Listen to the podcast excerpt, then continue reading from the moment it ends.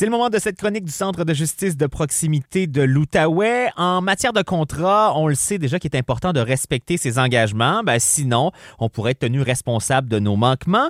Par contre, notre responsabilité peut aussi être engagée en dehors des contrats et c'est là qu'entre en jeu le concept de responsabilité extra-contractuelle. Et pour la chronique d'aujourd'hui, on en parle avec Sophia Aïssaoui, étudiante en droit au CJPO, au Centre de justice de proximité de l'Outaouais. On va en apprendre avec elle davantage sur les règles en matière de responsabilité civile. Sophia, bonjour. Bonjour Sébastien. Bon, on va commencer par la base. Là. Donne-nous, Sophia, peut-être un aperçu de ce que c'est la responsabilité extra-contractuelle. Alors, dans le fond, être responsable en droit civil, c'est être responsable de réparer ou d'indemniser un préjudice causé à autrui. C'est que toute personne a donc le droit de respecter, et plutôt a donc le devoir pardon, de respecter les règles de conduite en société, ainsi que les règles prévues par la loi. Et par conséquent, dans le cas où une personne manque à ce devoir, elle devient alors responsable du préjudice qu'elle a causé à autrui par cette faute. Puis c'est quoi les notions clés qu'il faut connaître de la responsabilité civile? Alors, afin de mieux comprendre le concept de responsabilité civile, il est important de comprendre également les notions d'obligation, de devoir et de norme. Alors, pour commencer, le terme obligation désigne le lien de droit entre deux personnes, soit le débiteur et le créancier. Dans ce cas, le débiteur est la personne qui a manqué à son devoir de prudence et de diligence, et le créancier est la personne qui est, euh, dans le fond, la victime et qui cherche à être indemnisée pour le préjudice qu'elle a subi. Ce qui vient lier les deux parties, c'est donc entre autres la responsabilité qu'ils ont l'un envers l'autre à cause d'un fait survenu entre les deux. Et dans ce cas, contrairement au contrat, le rapport juridique entre ces deux acteurs naît de circonstances factuelles et non contractuelles. Ensuite, le terme devoir réfère à l'obligation d'un individu de faire quelque chose ou de s'abstenir de faire quelque chose. Dans ce cas, toute personne a un devoir de bonne foi et de respect des règles de conduite. Maintenant, concernant le concept de norme, le fait de ne pas se conformer est considéré comme la transgression ou la violation d'une norme de conduite.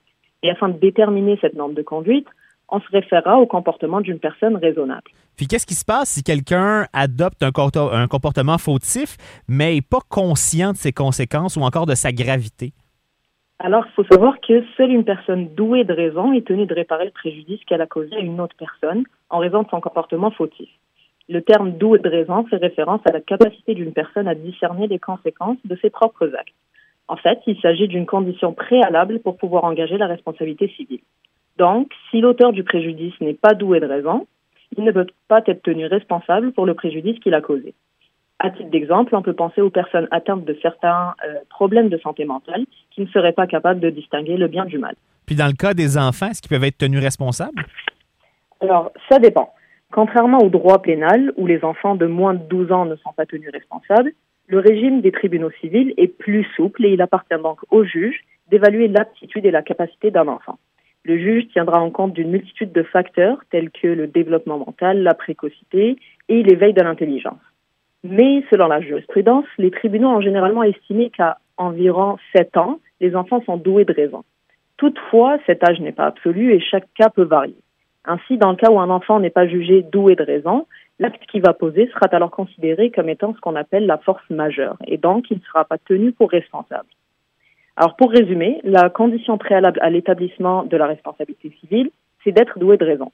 Mais il faut aussi savoir que la, responsabilité civile s'articule autour de trois composantes principales, qui sont en fait des conditions à remplir afin de pouvoir établir la responsabilité d'une personne.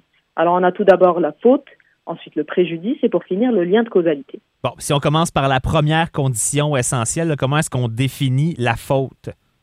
Alors, bien qu'il soit compliqué de fournir une définition précise du terme faute, en règle générale, la faute doit être interprétée comme étant soit le manquement à un devoir ou la violation d'une norme de conduite. En ce qui concerne le manquement à un devoir, il y a faute lorsque quelqu'un transgresse le devoir général de ne pas nuire à autrui.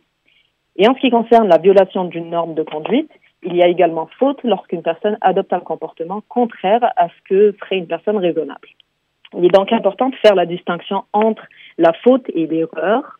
On ne peut pas imposer la perfection absolue à tous les citoyens. En fait, l'erreur est humaine. Mais contrairement à la faute, l'erreur n'équivaut pas à un comportement négligent ou imprudent.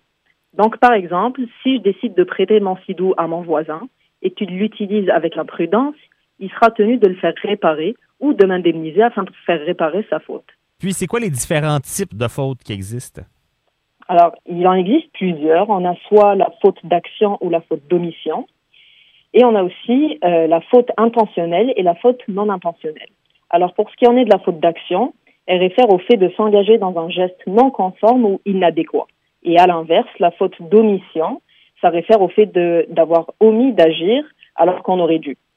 Maintenant, pour la faute d'intention, donc intentionnelle, elle est établie lorsqu'une personne adopte activement et délibérément un comportement dans l'intention de nuire à une autre personne. Et au contraire, la faute non intentionnelle signifie qu'elle n'est pas délibérée, mais qu'elle a néanmoins conduit à un acte d'imprudence ou de négligence. Puis comment est-ce que la faute est appréciée maintenant? Alors, afin d'apprécier la faute, donc afin d'évaluer si oui ou non la faute a été commise, on utilisera la norme de la personne raisonnable dont on a brièvement parlé tantôt. Elle réfère à une personne normalement prudente, diligente et compétente. C'est ce qu'on appelait d'ailleurs auparavant la norme du bon père de famille. Donc, à ce moment-là, une personne prudente et diligente, entre autres, respectera les normes de conduite, informera les autres des dangers cachés, prendra des précautions appropriées, mais aussi veillera à sa sécurité et celle des autres, et prévoira les dangers visibles et prévisibles afin de les éviter. Ainsi, pour ce qui est de l'application de la norme euh, de la personne raisonnable, le juge devra dans un premier temps se demander si une personne raisonnable aurait agi de la même manière dans les mêmes circonstances afin de déterminer si le comportement de la personne concernée était fautif ou non dans les faits. Ensuite, dans un second temps, le juge devra établir la prévisibilité de l'événement qui est arrivé. Pour cela, il est important de mentionner que l'on n'attend pas d'un individu qui soit capable de prévoir à l'avance toutes les possibilités de survenance d'un événement mais seulement les plus probables et les plus raisonnables afin de savoir s'il aurait été possible que l'incident ou la faute soit évité. Fait que pour illustrer tout ça, je vais revenir à mon exemple de Sidou avec mon voisin, mhm. disant que le Sidou s'est cogné à plusieurs reprises contre le quai, car mon voisin ne l'a pas attaché et l'a laissé sans surveillance alors que je lui avais prêté. On va d'abord se demander si une personne raisonnable aurait fait la même chose ou aurait agi différemment de mon voisin, et ensuite, on va se demander si mon voisin aurait été capable ou non de prévoir que ce n'était pas une bonne idée de ne pas attacher un sidou sans surveillant. Bon, ça va pour la première condition, là, pour établir la responsabilité civile, qui est la faute. Maintenant, parlons de la seconde, le préjudice. Comment est-ce qu'on peut qualifier ça, le préjudice, exactement? Alors, le préjudice réfère entre autres à un dommage. C'est donc une conséquence négative que l'on subit suite à la faute d'une autre personne.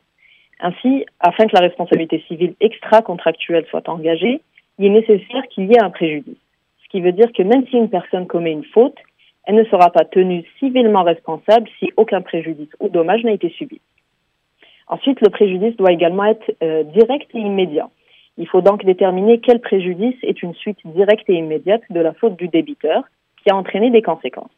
Donc, par exemple, si je fais une chute et que je me casse la jambe à l'entrée de mon immeuble, car le propriétaire a omis de déneiger comme prévu, il pourrait être tenu responsable de m'indemniser pour le préjudice qu'il m'a causé pour ma jambe. Par contre, je ne pourrais pas le tenir responsable de m'indemniser du fait que euh, ma voiture a en plus décidé de tomber en panne ce jour-là. Mhm. Car, dans le fond, la panne n'est pas une suite directe de l'omission de mon propriétaire de déneiger devant l'immeuble. Puis au niveau des préjudices, est-ce qu'il y a différents types qui existent? Alors oui, il existe trois types de préjudices. On a d'abord le préjudice matériel, ensuite le préjudice moral, puis le préjudice corporel il est important de bien qualifier l'atteinte initiale afin de déterminer le type de préjudice qui a été subi.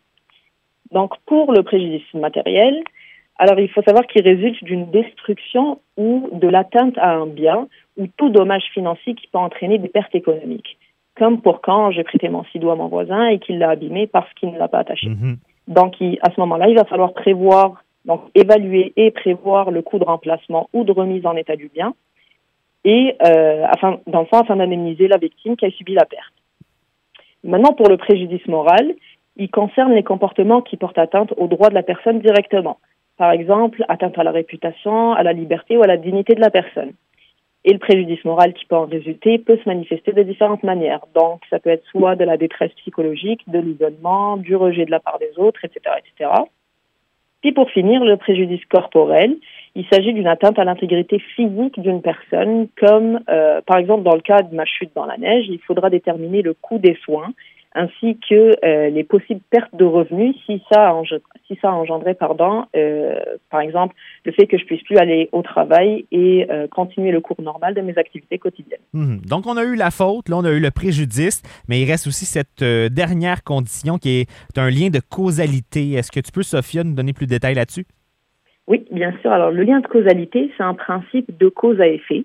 Selon lequel une relation directe et existante doit être établie entre la faute commise par l'auteur et le préjudice subi par la personne, donc euh, par la victime, entre autres, afin qu'on puisse déterminer l'existence de la responsabilité civile. Donc, s'il n'existe pas de lien de causalité entre la faute et le préjudice, la responsabilité civile ne pourra pas être engagée. Donc, pour résumer tout ça, les trois conditions, à savoir la faute, le préjudice et le lien de causalité, doivent toutes être prouvées afin qu'une personne soit tenue responsable. Et puis, Sophia, si des auditeurs veulent plus d'informations à ce sujet ou sur d'autres sujets, on procède comment? Alors, ils peuvent toujours nous contacter euh, au CJPO. Ils peuvent nous joindre au téléphone au 819 600 4600. Je répète, 819 600 4600. Je rappelle que le service est gratuit pour tous, peu importe vos revenus. Sophia Issaoui, étudiante en droit au Centre de justice de proximité de l'Outaouais, un grand merci pour ces informations aujourd'hui, puis à bientôt. Merci à toi, Sébastien. Bye bye.